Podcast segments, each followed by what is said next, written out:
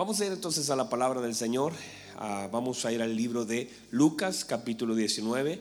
Ahí nosotros hemos estacionado la palabra del Señor y vamos a sacar desde allí todos nuestros principios.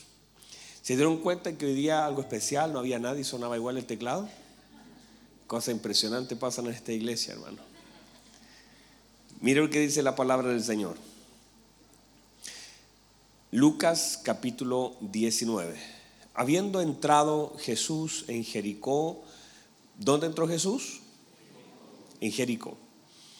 Iba pasando por la ciudad y sucedió que un varón llamado Saqueo, que era jefe de los publicanos y rico, procuraba ver quién era Jesús, pero no podía a causa de la multitud, pues era pequeño de estatura. Y corriendo delante subió a un árbol sicomoro para verle, porque había de pasar por allí. Cuando Jesús llegó a aquel lugar, mirando hacia arriba, le vio y le dijo, Saqueo, date prisa, desciende, porque es necesario que yo pose en tu casa. Entonces él descendió a prisa y le recibió gozoso. Al ver esto, todos murmuraban diciendo que había entrado a posar, dice, habiendo que había entrado a posar con un hombre pecador. Entonces Saqueo puesto en pie dijo al Señor, he aquí Señor, la mitad de mis bienes doy a los pobres y si en algo he defraudado a alguno, se lo devuelvo cuadruplicado. Jesús le dijo, hoy ha venido la salvación a esta casa por cuanto él también es hijo de Abraham, porque el Hijo del Hombre vino a buscar y a salvar lo que se había perdido. Toma asiento, por favor.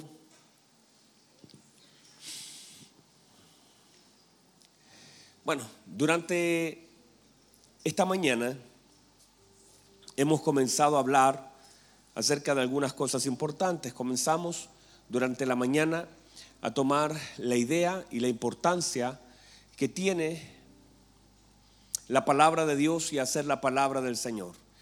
Establecimos un par de principios que son claves en la palabra del Señor, como por ejemplo hablamos de la importancia de ser hacedores de la palabra, algo que usted sabe, y que la palabra no lleva fruto cuando se oye, sino cuando se hace. Esa palabra entra a nuestros oídos e inmediatamente si encuentra cabida en nuestro corazón, tendrá que ser manifestada por nuestra boca y entonces se verá por nuestros ojos. Porque hay cosas que van a entrar como una palabra del Señor a nuestro corazón por medio de nuestro oído.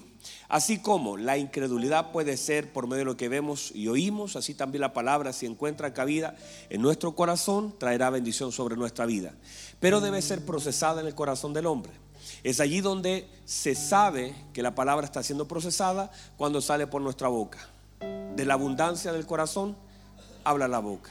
Entonces, de alguna forma, la palabra tendrá que salir como una, una medida de fe.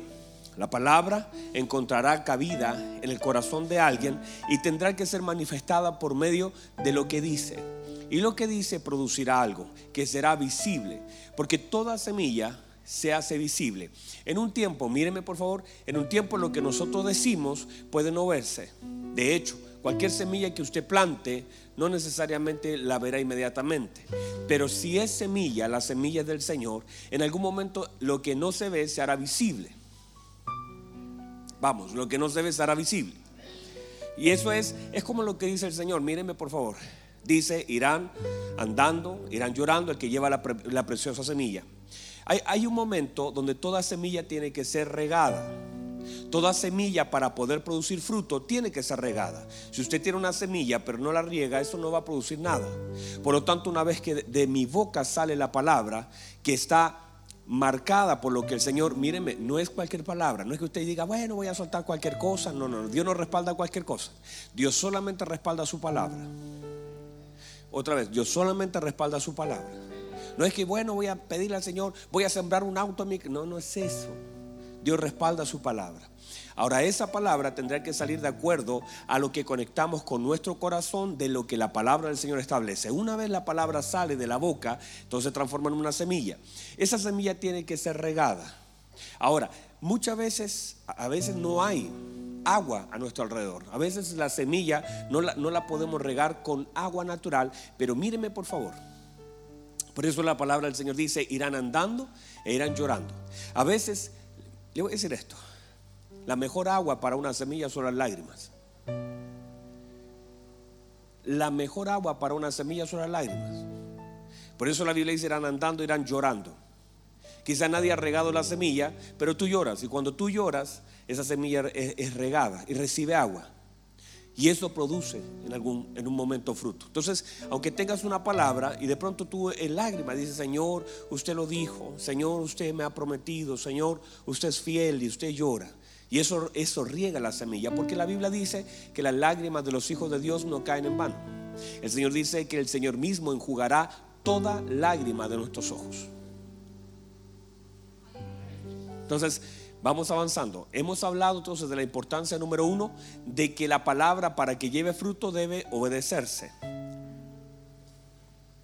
Número dos, hablamos de la importancia también, en un momento hablamos de la prudencia y también de la insensatez, que aparece en la escritura marcado por aquellos hombres que hacen la palabra y aquellos que no la hacen, y cómo la ruina toca a diferentes formas la casa.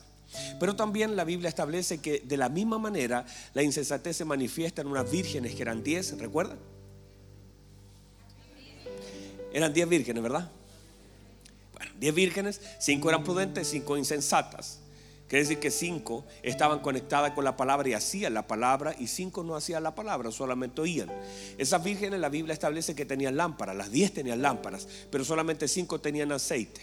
Y hablamos acerca de la importancia que esta generación, que muchas veces hoy, en el tiempo en que vivimos, a veces le damos mucho más importancia a la lámpara que al aceite. Y hay gente que exhibe sus lámparas. Hay gente que dice todo lo que sabe de la palabra del Señor, pero no carga aceite. Y no tiene ningún sentido tener una lámpara y no tener aceite. Dígame amén a eso. Entonces, porque el sentido de que podamos cargar una lámpara es que también llevemos aceite con ella. Porque el aceite le da sentido a la lámpara. Si no solamente, entonces mucha gente hoy día está ostentando las lámparas. Todo lo que sabe, todo lo que conoce de la Biblia, pero no hay aceite en ellos no tiene ningún sentido. Luego seguimos avanzando con esta palabra y hablamos de la posición. Y ahí comenzamos a establecer algunos principios importantes de la posición y cómo para nuestra vida es clave la posición. Porque posición en la escritura tiene que ver con orden. Todas las cosas vuelven al lugar. Cuando hablamos de posición es que cada cosa tiene su lugar y todo eso tiene que ver con orden. Y ahí entonces nos establecimos la importancia de este saqueo que se sube al árbol y que a veces andamos buscando árboles. Y ahí quiero tocar hoy día, esta tarde, el tema acerca de la importancia de los árboles, la casa y saqueo. Ahí nos vamos a estacionar. ¿Estamos ahí? Ya. Número uno. Entonces mire, mire cómo comienza esta palabra. Usted tiene que ayudarme, yo estoy casi sin voz. No sé si le pueda gritar un poco. Voy a intentar gritarle, ¿ya? ¿Se escucha muy mal el ruido? No sé si apagamos los aires y aguantamos un ratito para que se escuche un poquito mejor. Así ya, alguien, eh, hermano, Lucas o alguien, apague el aire. Apáguelo. No sabe apagar un aire. Qué caramba, hermano. Ahí arrancó. Míreme, por favor. Uno, la Biblia establece un principio. La Biblia dice que Jesús iba entrando a Jericó. ¿Dónde entraba? Entonces inmediatamente uno debe acordarse de la ley de las primeras menciones. Cada vez que en la escritura aparece una palabra por primera vez, por segunda vez, por tercera vez, uno tiene que inmediatamente orientarlas. Cada vez que, ah, porque eso marca una línea. Cada vez que la Biblia dice aguas, inmediatamente uno tiene que ir al principio donde se nombró eso por primera vez, porque eso marca un tiempo y hay un principio en ello. Por ejemplo, en este caso, cuando se habla de Jericó, Jericó habla la escritura que estaba cerrada. Mire por favor, ya, lo pagaron mi juez. Yo no sé si hay otro. Dice la Biblia que Jericó estaba cerrado y estaba bien cerrado. ¿Cómo estaba? Note por favor que Jericó está diciendo algo. La Biblia dice, cuando usted lee el libro eh, de Josué, dice que Jericó estaba cerrado, pero estaba bien cerrado. O sea, como el que el autor le da énfasis a que la cosa estaba difícil. Estaba cerrado, pero estaba bien cerrado. Y eso en realidad es una, una razón, porque el Señor vuelve a Jericó, donde hay cosas que están cerradas donde hay cosas que no se abren, donde hay cosas que están guardadas, donde hay cosas, eh, todos los que estaban en Jericó estaban escondidos, Israel estaba afuera y hay estrategias para poder entrar a la ciudad. Y cuando pienso en eso, pienso en, en el Señor. El Señor lo que quiere es alcanzar la casa de saqueo. El Señor va por la casa de saqueo. Saqueo va por el Señor sin su familia. Pero el Señor quiere alcanzar la casa de saqueo. La casa de saqueo es importante para el Señor. Cuando uno ve eso, nota por favor que lo que está haciendo el Señor es que quiere darnos una lección. Siempre saqueo habló de sí mismo. Yo, yo. Y siempre el Señor le habla de su casa. Cuando usted lee la Biblia, y quiero que vuelva a leer en algún momento esta palabra, siempre saqueo dice yo. Siempre saqueo dice yo. Pero el Señor siempre habla de la casa. Nos quiere dar luz el Señor, que el Señor nunca solamente apuntó a saqueo. Si el asunto era con saqueo, no tenía necesidad de entrar en su casa. Si el asunto solo era con saqueo, el Señor no tendría que haber dicho, necesito ir a tu casa. Es necesario que yo vaya a tu casa. Entonces entendemos que la idea del Señor es mucho más profunda. No es solamente alcanzar a un hombre, es alcanzar una casa a través de un hombre. O sea, saqueo en sí mismo es una puerta. Cada uno de nosotros, y sobre todo los hombres, pongan atención, seremos puerta para nuestra casa. Cada uno de nosotros seremos puerta. Hombres, nosotros somos puertas. Nosotros tenemos que aprender a hacer cosas en favor de casa. Y a veces nosotros justamente hacemos lo contrario. Note por favor la importancia de lo que vamos a hablar. Número uno, uno debe buscar un árbol para ver al Señor, pero donde también pueda subir la familia. Yo no puedo subir solo a un árbol sin llevar a mi familia. Debo aprender a hacer que mi familia se suba donde yo me subo pero también que puedan ellos ver al Señor. Saqueo inicialmente no hizo eso. Saqueo no llevó a su familia a un árbol. Él quería ver al Señor. Y a veces esas actitudes, mire por favor, la Biblia dice que Saqueo corrió. Cuando, cuando el pueblo de Israel sale de Egipto, el Señor les dio una orden. La orden fue caminen al paso del niño. No vayan más rápido, caminen al paso del niño. Lo que quiso decir el Señor, hay una forma de caminar y van a caminar al paso del niño. No dejen los niños atrás, porque los niños son parte del plan de Dios. No vamos a dejar a los niños atrás, porque cuando usted ve la escritura, todo lo que se levantó contra los niños se levantó contra la generación. Hoy día hay un ataque a los niños que se está levantando contra lo que el Señor quiere y está levantando. Cada vez que se levantó un libertador con Moisés, los niños fueron echados al río. Vino Jesús y los niños fueron asesinados. Porque siempre de parte del infierno hay un atentado contra los niños. Pero el Señor dijo, no caminen más rápido que el niño, caminen al paso del niño. O sea, que el niño marque la velocidad a la que se tiene que caminar. Porque un niño no tiene tanta resistencia como un adulto, no tiene tanta velocidad. De hecho, el niño va a correr los primeros 10 metros, pero luego se va, a estirar los brazos. Ese es el paso al que caminaba el pueblo de Israel en Egipto. Eh, perdón, en el desierto. Era el paso del niño. Entonces la Biblia dice que Saqueo corrió. A esa velocidad era difícil que su hijo lo alcanzara. Que su esposa, él no hizo espacio para la familia. Y una de las tareas de nosotros como hombres es aprender a montarnos el lugar donde también esté nuestra familia. Y que mi conexión que yo pueda hacer no está mal saqueo. Saqueo quiere ver al Señor.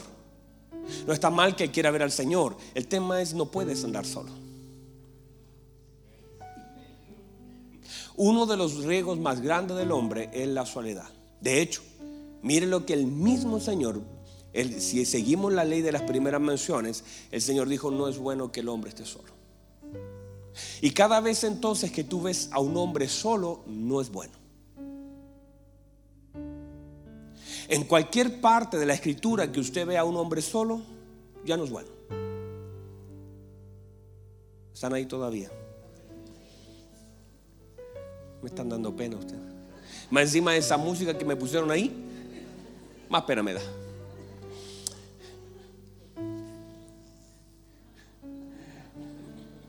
Dile que me espere un minuto y que de ahí vamos a fluir en ministración, porque si no me está dando penita. Está demasiado profunda la música. Vamos a llorar. Y además, hermano, que yo estoy solo. Llevo una semana solo porque mi esposa anda ahora en la unión predicando. Entonces, claro, me tienen solito y me tengo pena. Y más encima yo predicando, no es bueno que el hombre esté solo y yo estoy solo. Qué cosa, hermano. Qué cosa.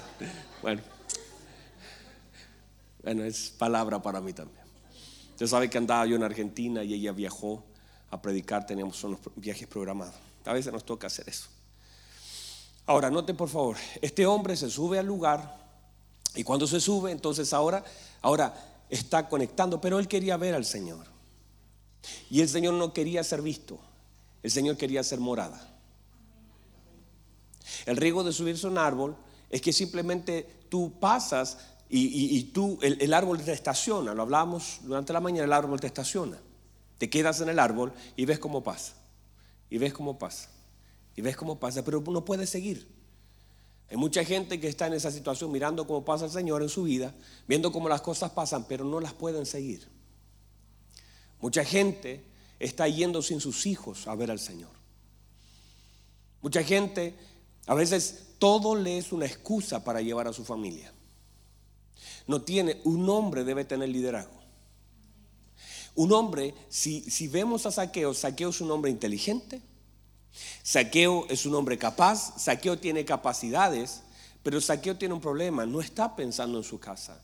Míreme, Saqueo no pensó en su casa, Jesús pensó en su casa. Una de las tareas entonces como hijos del Señor es tener un liderazgo donde nosotros podamos llevar a nuestra familia. De hecho, la negociación de Egipto, una de las negociaciones fue, pueden irse, pero solamente los hombres, pero dejen a sus hijos, dejen a las mujeres, o sea, dejen acá a su familia, vayan ustedes los hombres, dejen la familia. Y el Señor dijo, no, no voy a dejar la familia. No se puede dejar la familia en Egipto y nosotros caminar. Por eso es importante que un hombre tenga liderazgo en casa que entienda que las riquezas más grandes no están en tu bolsillo, están en tu mesa. Wow, reciba eso. La riqueza más grande de un hombre no está en el banco, está en su mesa. Sus hijos, su esposa, son las riquezas del Señor para un hombre. Para la mujer, igual, sus hijos son riquezas. Dígame, por favor. Le saqué la musiquita y ni con eso me dicen amén. Entonces, cuando tú caminas sin tus hijos, hay, gente que, que, no puede caminar sin la billetera, sin el celular, pero hay cosas que estás dejando atrás. Y a veces no nos damos cuenta y cuando ya queremos que ellos comiencen a caminar ya es demasiado tarde. Por eso nuestros hijos deben ser expuestos a la palabra. Ya sea aquí, ya sea en la escuela de formación, ya sea nuestros hijos deben ser expuestos a la palabra porque no podemos quitarle. De hecho, hay cosas que ni siquiera van a entender en sus primeros años en el nivel intelectual, cognoscitivo, pero sí en su espíritu. Hemos aprendido que el espíritu recibe mucho más a mayor velocidad y puede recibir la frecuencia del espíritu. Si uno pregunta a Juan el Bautista cómo saltaba en el vientre de Elizabeth, aún así siendo un bebé. Quiere decir que, que el alma no tiene la velocidad del espíritu, no tiene el entendimiento del espíritu. Entonces cuando exponemos a nuestros hijos, usted va a ver a los niños ahí medio, medio complicados, van a estar allá jugando, pero tú le pones música, tú le pones palabra y ellos tienen que reaccionar. De hecho, muchas veces hemos estado predicando y las personas que están embarazadas mientras estamos predicando me dicen, algunas pastores usted predicaba y el niño saltaba y saltaba y saltaba y saltaba. ¿Es por qué? Porque no, no es por el ruido, porque tú lo pones en cualquier lugar, póngalo en la feria, no va a ser lo mismo. Tiene que ver con lo que identifica el espíritu que tiene ese niño. Entonces no podemos dejar a nuestra familia atrás, debemos llevarla juntamente, buscar un árbol donde todos podamos entrar y ayudar a nuestros hijos a subir al lugar donde nosotros estamos para poder conectar con el Señor. Porque Saqueo nunca pensó en su familia y Jesús siempre pensó en su casa. Es necesario, dijo, es necesario que yo pose hoy contigo en tu casa. Hay cosas en casa que necesitamos salvar. Mire lo que dice el Señor. Hay cosas, el Hijo del Hombre vino a buscar y vino a salvar lo que se había perdido. Quiere decir, Saqueo, tú no te estás dando cuenta que en tu casa hay cosas que se están perdiendo y hay cosas que se están muriendo. Y yo tengo que entrar a tu casa a salvar lo que se está perdiendo, a salvar lo que se está muriendo. Saqueo no se estaba dando cuenta que habían cosas muriendo en casa. El Señor sabía que tenía que ir a casa y le era necesario entrar a esa casa. Mire por favor, mire, présteme atención. Sé que está frío, que tienen sueñito, que comieron rico, yo todavía no como. Todo el día, no será mucho. Usted, Margot, debería traerme un chocolate si quiere acá. O eres sabio, dice, está Ella, ella, ella tiene una peluquería, ella va a cortar pelito. Así que para que les paso el dato aquí para que vayan a su peluquería. Buena la peluquería. Y así más, si usted va, más de más descuento a mí. Mire, por favor, uno de los riesgos más grandes en la vida, yo, yo lo veo esto como un seminario, no sé si lo puede recibir un poquito así. Lo veo como un seminario donde podemos compartir. Uno de, de, los, de, las tragedias más grandes de un hombre es hacerse inconsciente de las necesidades que tiene. Otra vez, una de las tragedias más grandes que nosotros podemos tener es hacernos inconscientes de las cosas que estamos viviendo. O sea, yo no me estoy dando cuenta de lo que está muriendo en casa. Yo no me doy cuenta de lo que estoy perdiendo en casa. El Señor sabe que tiene que ir a rescatar. Míreme por favor, Saqueo no le pidió ayuda, el Señor se la dio. ¿Por qué? Porque cuando un hombre tenía necesidad, pedía ayuda. Eh, eh, el papá eh, Jairo fue porque tenía una hija que estaba agonizando y fue a pedir ayuda. El problema es que el Señor se dio cuenta que Saqueo tenía necesidad que ni él se había dado cuenta que tenía. Eso es el riesgo de hacernos inconscientes de nuestras necesidades. Y por otro lado, el riesgo de volvernos inconscientes de aquellas cosas que necesitamos y no nos damos cuenta que las necesitamos. Y a veces en nuestros matrimonios y en nuestras familias comienzan a haber ciertas necesidades que no nos damos cuenta hasta que ya es demasiado tarde. Se comienzan a perder algunas cosas en casa. Se comienza a perder el respeto. Se comienza a perder el amor. Se comienza a perder la pasión. Hay cosas que se comienzan a perder en casa y no nos damos cuenta, o sí, a veces nos comenzamos a dar cuenta, no sabemos cómo tratarlas. Estamos acá.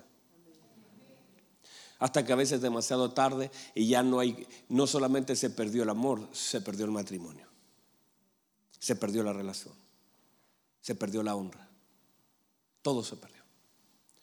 A veces porque toda pérdida es progresiva. Y comenzamos con algunas pérdidas que comienzan, mi hijo, de pronto si quieres tú tomas un cafecito, si no te vas.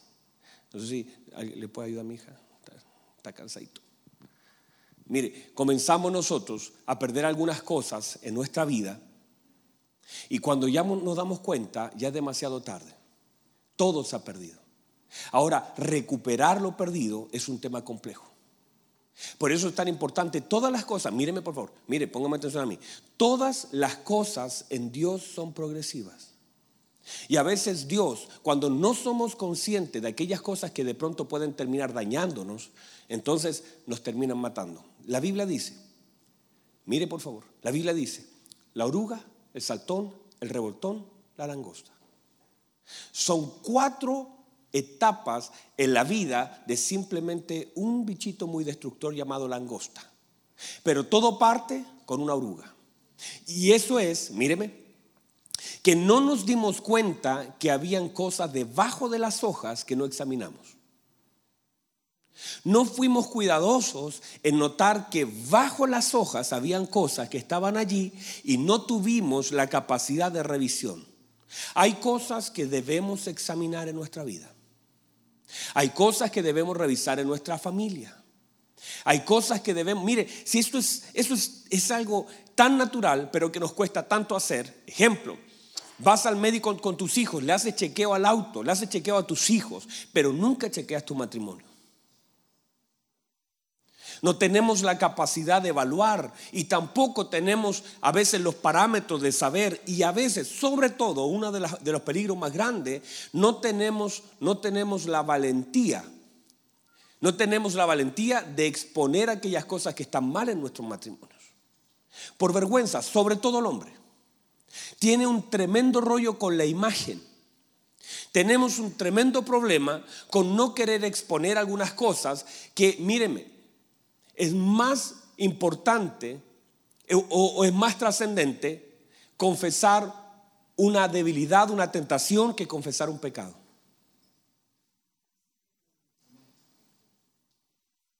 Es mejor confesar una debilidad que terminar confesando un pecado. Míreme, es mejor confesar una debilidad que terminar confesando un pecado. Y cuando nosotros no confesamos nuestras debilidades delante de Dios y delante de algunas personas que pudieran ayudar, terminaremos siendo tratados con un pecado. Están acá. Y muchas personas entonces comienzan el proceso y el orgullo muchas veces les impide pedir ayuda. Y cuando ya está la cosa media compleja, media terminada, entonces queremos y a veces culpamos a otros sin darnos cuenta que nosotros no hemos sido personas que hemos construido, porque el matrimonio se debe construir. Las relaciones se tienen que trabajar. Yo le digo a la gente, a veces en la charla de, novios, esto le sirve a todo, a pesar de que yo sé que no todos están casados, hay gente que está complicadita, pero aún así, aunque tú te hayas separado y hay gente aquí que esté con esa situación, todavía les va a servir a ustedes para darle consejo a otro.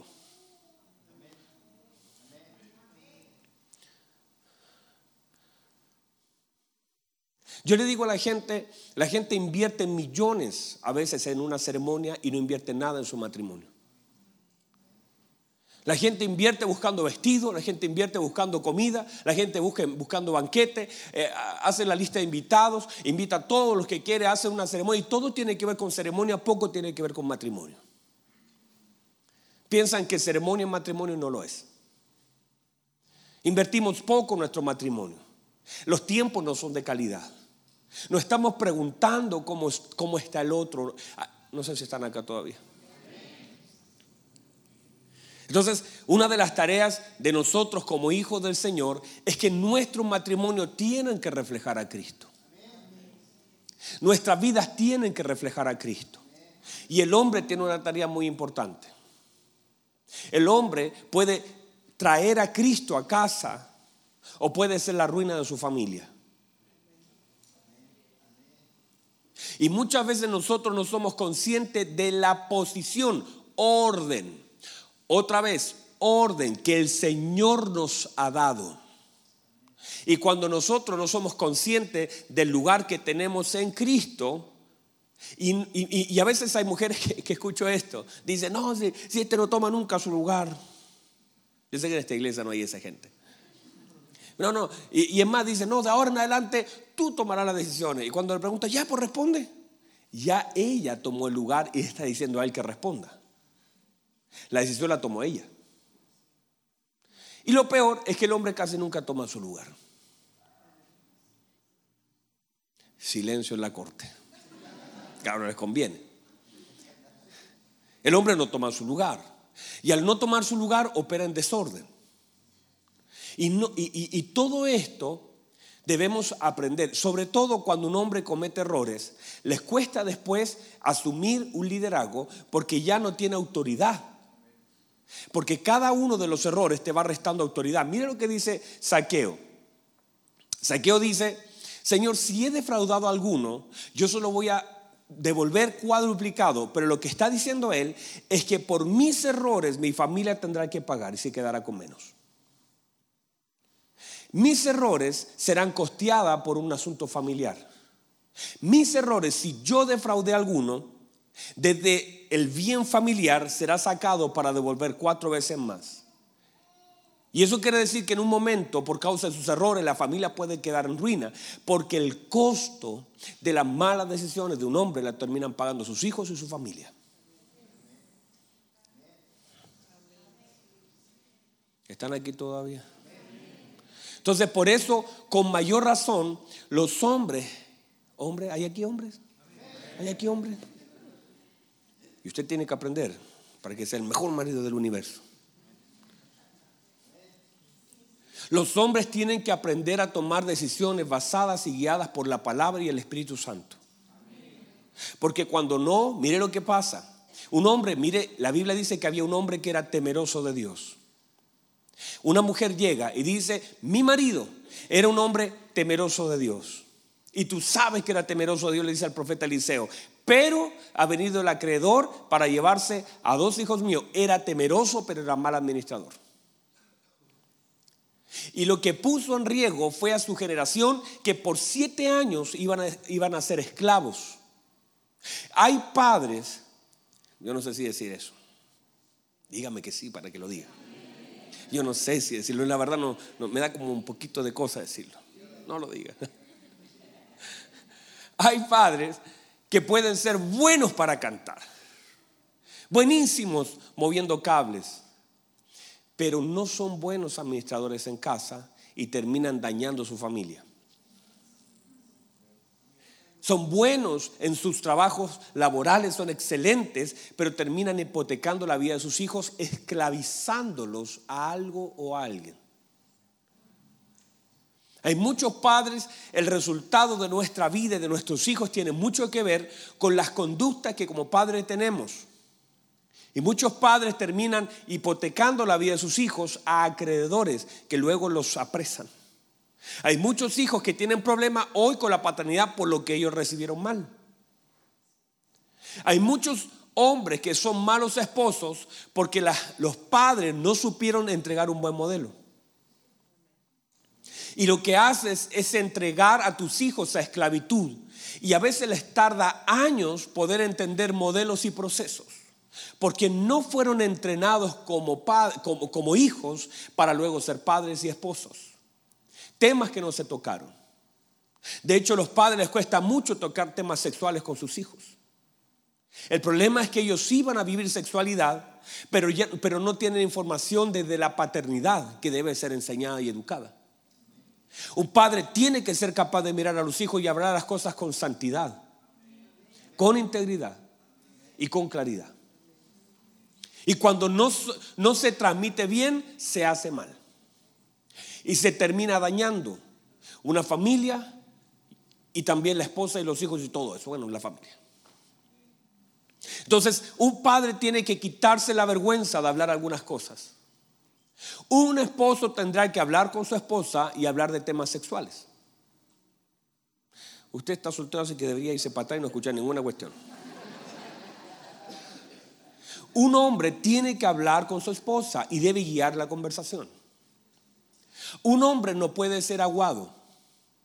Un hombre tendrá que tener la valentía y el coraje de mirar a la esposa y decir, vamos a hablar de sexualidad. La primera charla que yo di al equipo, a, los fundadores en esta iglesia, no hay ninguno acá, la primera charla fue una charla de sexualidad. La primera charla. Nos sentamos hace siete años atrás con Claudia, Neftalí, Patricio, Sara Danilo y Denise. Y yo le dije, lo primero que vamos a comenzar es algo que daña mucho, pero se habla poco, que es la sexualidad. Y le hice un cuestionario. Y le dije, y esto quiero que lo hablen ahora entre ustedes. Y estaban rojitos, así todos rojitos. Porque ¿cómo cuesta? Y cuesta porque hemos entendido que eso es más, es como algo que no se puede, sí se tiene que hablar. Y se tiene que transmitir con sabiduría. Y cuando no se habla y no se transmite con sabiduría, se daña. Un padre tendrá que tomar al hijo y modelar su conducta delante de su esposa. Los hijos a veces salen malos esposos y luego salen malos padres porque la conducta del esposo ha sido tan negativa en casa que el modelo está deforme. Hay modelos deformes. Porque simplemente el hijo va creciendo mirando un modelo incorrecto. Yo no sé si hay alguien todavía aquí. Como, ¿qué hago? ¿Sigo o no sigo? ¿Te dice que siga? Bueno, vamos a seguir. Entonces, muchos de nuestros hijos son presos de nuestros errores. Nuestros hijos muchas veces terminan siendo presos de nuestra, de nuestra falta de planificación. Nuestros hijos a veces se vuelven esclavos de nuestros errores. Lo devuelvo cuadruplicado, eso suena bonito, pero ¿cómo daña que hayas tomado malas decisiones ayer que hoy día afecta a la economía familiar? Yo sé que esto no es muy popular, no estoy, pero esto le puede servir, ¿verdad? ¿Le sirve esto? Entonces, el Señor le dice a Ezequiel, Ezequiel ordena tu casa, ordénala. Porque mire, Ezequiel había ordenado todo, ordenó los cánticos, ordenó eh, eh, la Pascua, ordenó los sacerdotes, limpió el templo, abrió el templo. Mm, dice que quemó la serpiente de bronce que los hijos de Israel desde el desierto habían traído y todavía le prendían velitas. Y dice que todo eso y, lo quemó y le puso la cosa de bronce, Neustam se llama. Él ordenó todo, pero lo que no ordenó fue su casa. Y viene Isaías dice, te felicito, te aplaudo, ordenaste todo, te faltó tu casa. No puede ser que nosotros ordenemos todo lo de afuera y no tengamos la capacidad de ordenar nuestra casa. Mire lo que dice el Señor. Hoy dijo el Señor, ha llegado la salvación a esta casa. No sabemos lo que se habló allí. No sabemos, no tenemos acceso a lo que se dijo. Pero dice el Señor, porque yo he venido a salvar y he venido a buscar lo que se había perdido. Hay cosas que están perdidas en casa y que solamente la obra de Cristo las puede recuperar. Hay cosas que están no solamente perdidas en casa, sino que han perdido la gracia de Cristo en casa y el Señor tiene que hacer su aparición, pero yo tengo que estar consciente. ¿Cómo voy a orar? ¿Cómo voy a orar por mi esposa? ¿Cómo yo voy a pedirle al Señor tema de mi esposa si muchas veces no tenemos ni siquiera intimidad en conversaciones? Mire, lo, lo, dije un día hablando acerca de la paternidad. Yo dije, la gente puede tener amor por un padre, pero a veces falta la confianza. De la misma manera en el matrimonio puede haber amor, pero falta de confianza. Y a veces hay gente que se interesa más por mí que lo que mi esposo o mi esposa se interesa de lo que a mí me pasa. Y puede haber amor, pero puede haber también una alta falta de confianza. Dios quiere entrar en casa. Cristo está interesado en mi casa. Por favor, este pasaje lo que intenta establecer es un principio. El principio es que Saqueo quiere ver al Señor, pero el Señor quiere entrar en casa. Es el Señor queriendo entrar en casa porque hay cosas que están muriendo en casa, hay cosas que necesitan la vida de Cristo en casa y el Señor tiene que hacer su aparición. Pero la puerta, para muchos casos, tiene que ser un hombre. Si usted es casado, usted es una puerta para su casa. Si usted está, mi hermana, ahí eh, asumiendo un rol, Dios le dará la fuerza pero mire por favor lo que dice la escritura. Dice que Él es el padre del huérfano. O sea, la señora queda viuda y Él asume un lugar al lado de la señora. La señora queda viuda y él dice, o el hombre se fue, es lo mismo, se murió, se separó, ya no está. La señora quedó ahí con sus hijos y entonces él dice, yo me quedo al lado tuyo, no vas a estar sola. Y le da la fuerza que esa señora necesita para salir adelante. Y entonces dice, yo no sé cómo, saqué a mis hijos adelante, saqué a los niños, eh, pude pagar el arriendo, me costó mucho, pero yo tengo al Señor. Pero el hombre no se reemplaza. Mire, cuando está el hombre, el Señor dice, yo soy la esposa del hombre. No dice eso. Porque el hombre debe asumir su lugar si está presente. No sé si me entendió eso. El Señor dice, yo soy el padre del huérfano, el esposo de la viuda, pero con el viudo es otro rollo. No puedo asumir el lugar que ya está. El hombre tiene que tomar su lugar. Y en el caso de que hayan situaciones, tendrá entonces el hombre que golpear la puerta y decir con poniéndose rojo, necesito ayuda.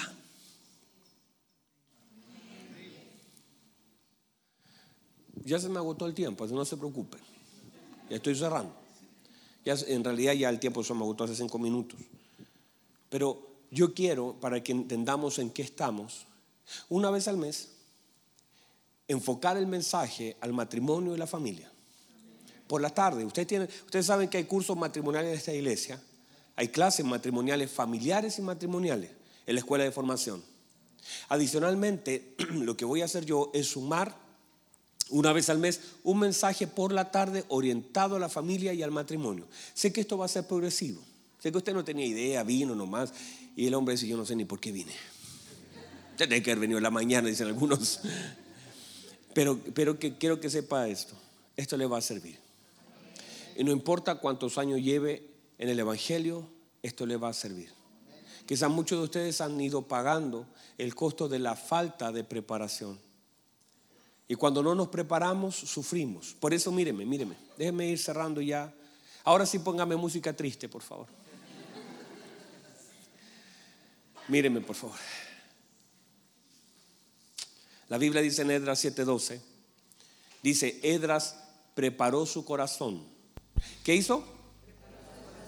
Edras preparó su corazón para aprender. Preparó su corazón para cumplir. Y preparó su corazón para enseñar. Todo lo que está diciendo ahí la palabra es que Edras necesitaba preparar su corazón.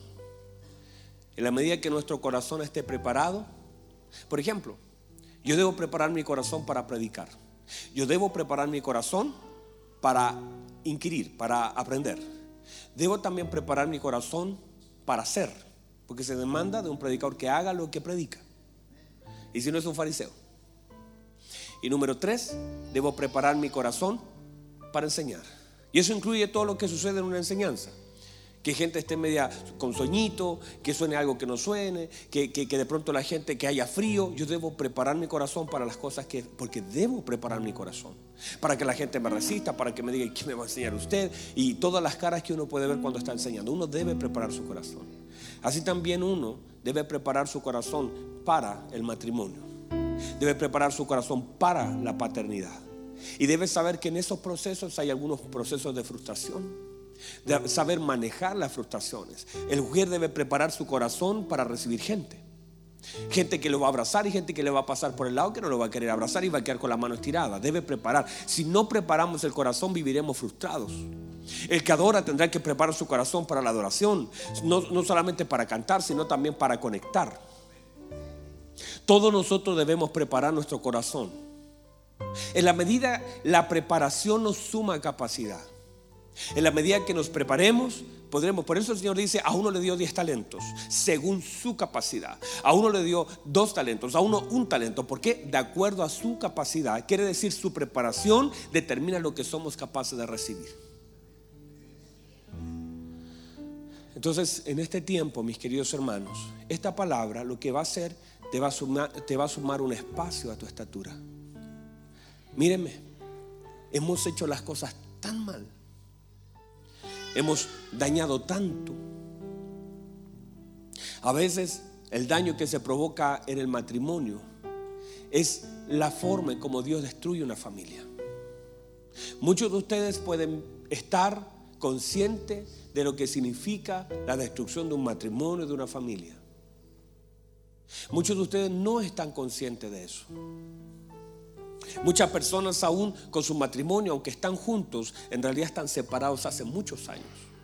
Y conozco casos, cientos de casos, de pastor, de ministro, de hermanos de iglesia, de gente que sirve, que aunque están juntos, en realidad su corazón está separado hace muchos años y están simplemente por estar, no hay nada. Se perdió. Se perdió, pareciera que el amor se perdió. Y el Señor dice, yo he venido a salvar lo que se había perdido. Uy, santo Dios. El Señor dice, yo he venido a salvar. Yo he venido a buscar. Quiere decir, el Señor dice, yo he venido a buscar, quiere decir que todavía hay cosas que se pueden encontrar. Yo he venido a buscar, tiene que estar por ahí. Pero el Señor dice, yo he venido a buscar. Él te ayuda a buscar. Él te orienta a dónde están las cosas que están perdidas. Y Él dice, yo he venido a salvar. Hay cosas que están muriendo. Y Él dice, yo vengo a salvar. Y cuando Él imparte su vida en aquellas cosas que están muriendo, entonces eso puede, les puedo decir esto. El matrimonio sigue siendo una idea de Dios. La familia sigue siendo una idea de Dios. Puede ser que ahora usted no tenga su esposo al lado, no tenga sus hijos al lado, pero todavía sigue siendo parte de una familia. Todavía tiene padres, tiene hermanos, sigue siendo parte. Y eso es una idea de Dios. Tendré lazos hacia arriba, tendré lazos hacia abajo, tendré lazos hacia el lado. O sea, todavía la familia es una idea de Dios. Quizás usted, por ejemplo, él está soltero. No quiere decir que él no sea. La idea de Dios sigue siendo familiar. Él tiene un papá que ganar. Mi hijo, tienes un papá que ganar. Tiene hermanos que ganar. Él es prácticamente el, uno, el único en su casa que sirve al Señor. Y le digo, le ha costado mucho. Y yo bendigo al Señor porque cada vez que llega a la oficina sé lo que está llegando. Un muchacho lleno, cargado de tantos problemas en su casa. Yo soy testigo. Hay cosas que no sabe de él, pero cómo le ha costado. Pero sé que él es una respuesta para su familia y que Dios tiene un plan familiar y tal vez él es el hombre que el Señor dice, yo quiero entrar en tu casa y va a entrar a través de alguien. Yo quiero entrar en tu casa y tú eres la llave. Y nosotros nos transformamos en llaves para el Señor para alcanzar nuestra casa. Ah, no, mi matrimonio, no, no, no. Es tu matrimonio. No te olvides que tienes papá, tienes mamá, tienes hermanos. Y a través de ti Él quiere alcanzar a otros. Porque Él vino a buscar. Hay cosas en nuestra familia que están perdidas. Hay cosas en nuestra vida que están muriendo. Y Él dice, yo quiero salvar. Yo he venido a salvar. Yo he venido a buscar. Y lo bueno del Señor es que sabe dónde está cada cosa. Yo no sé. Yo no sé. ¿Dónde está? Yo no sé dónde. Hay gente que dice, no, es que se perdió el amor y yo no sé dónde quedó. Y el Señor te dice, yo he venido y yo sé exactamente dónde está. Aquí está.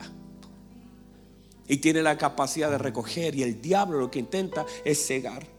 Una de las mentiras del diablo te intentará cegar, decir, no, no, si esto ya se perdió, ya no hay vuelta atrás. El diablo comienza a, poner pensamientos, esto ya no, ya, ya llevamos años así, ya no hay vuelta atrás, esto, esto no tiene vuelta, esto es así, la cosa es así, nos equivocamos, tendremos que estar así sufriendo toda la vida, o nos vamos a separar, ahora hay una puerta llamada divorcio, nos separamos, no hay problema. Y el Señor dice, no, yo he venido a salvar, yo he venido a buscar, yo he venido a esta casa y hoy ha llegado la salvación a esta casa. Cuando Cristo hace la entrada a ese lugar, cualquier cosa puede pasar en esa casa.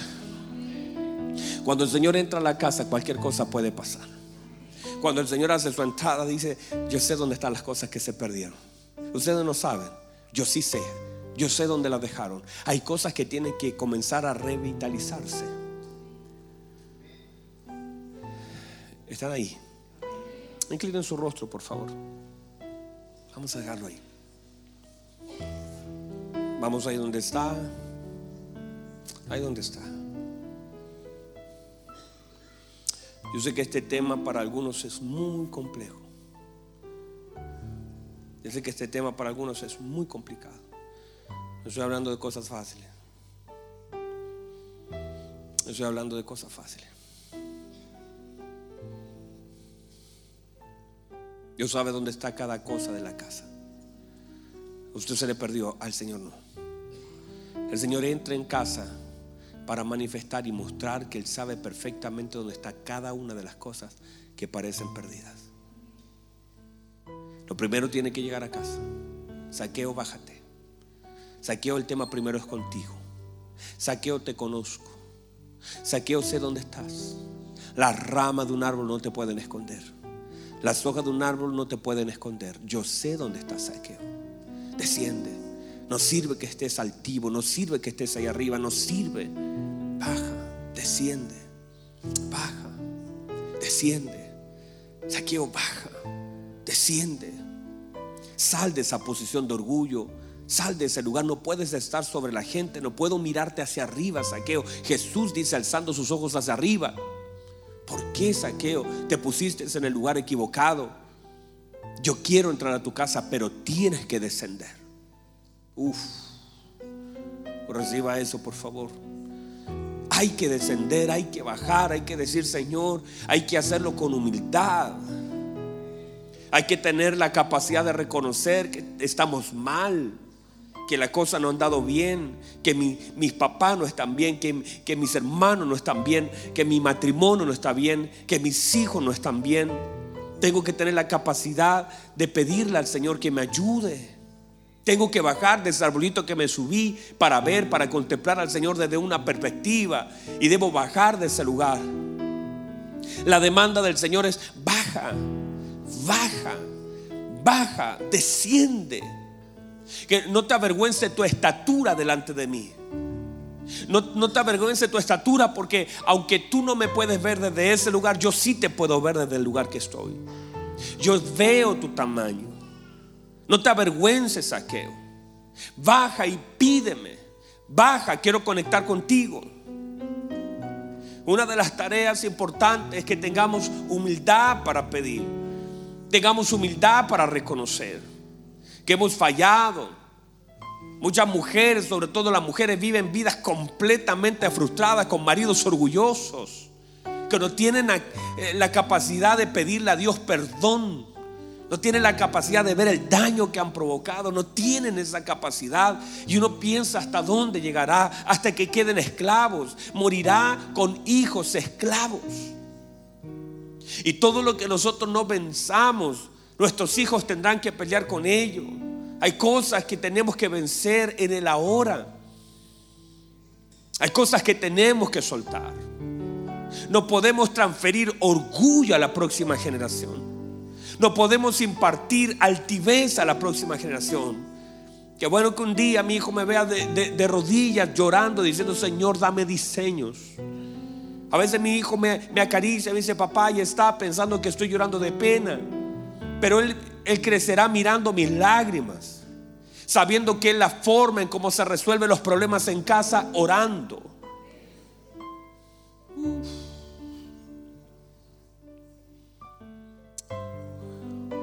Señor, usted conoce lo profundo de nuestro corazón. He compartido una palabra, Señor, de instrucción. ¿Cuántas veces somos inconscientes de lo que necesitamos? Nuestros errores muchas veces son transferidos a la próxima generación.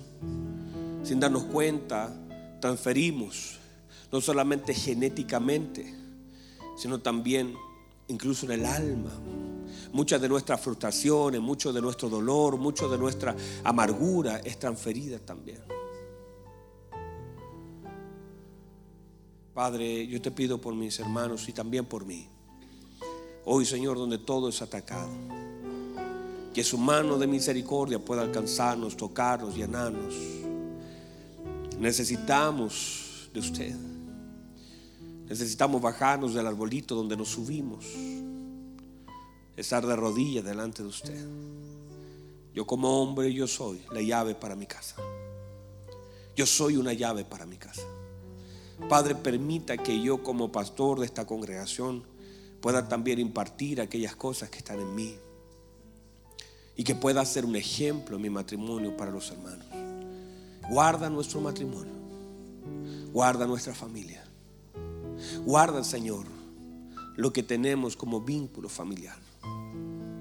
Líbranos, Señor. El que esté firme, mire que no caiga. Señor, guárdanos.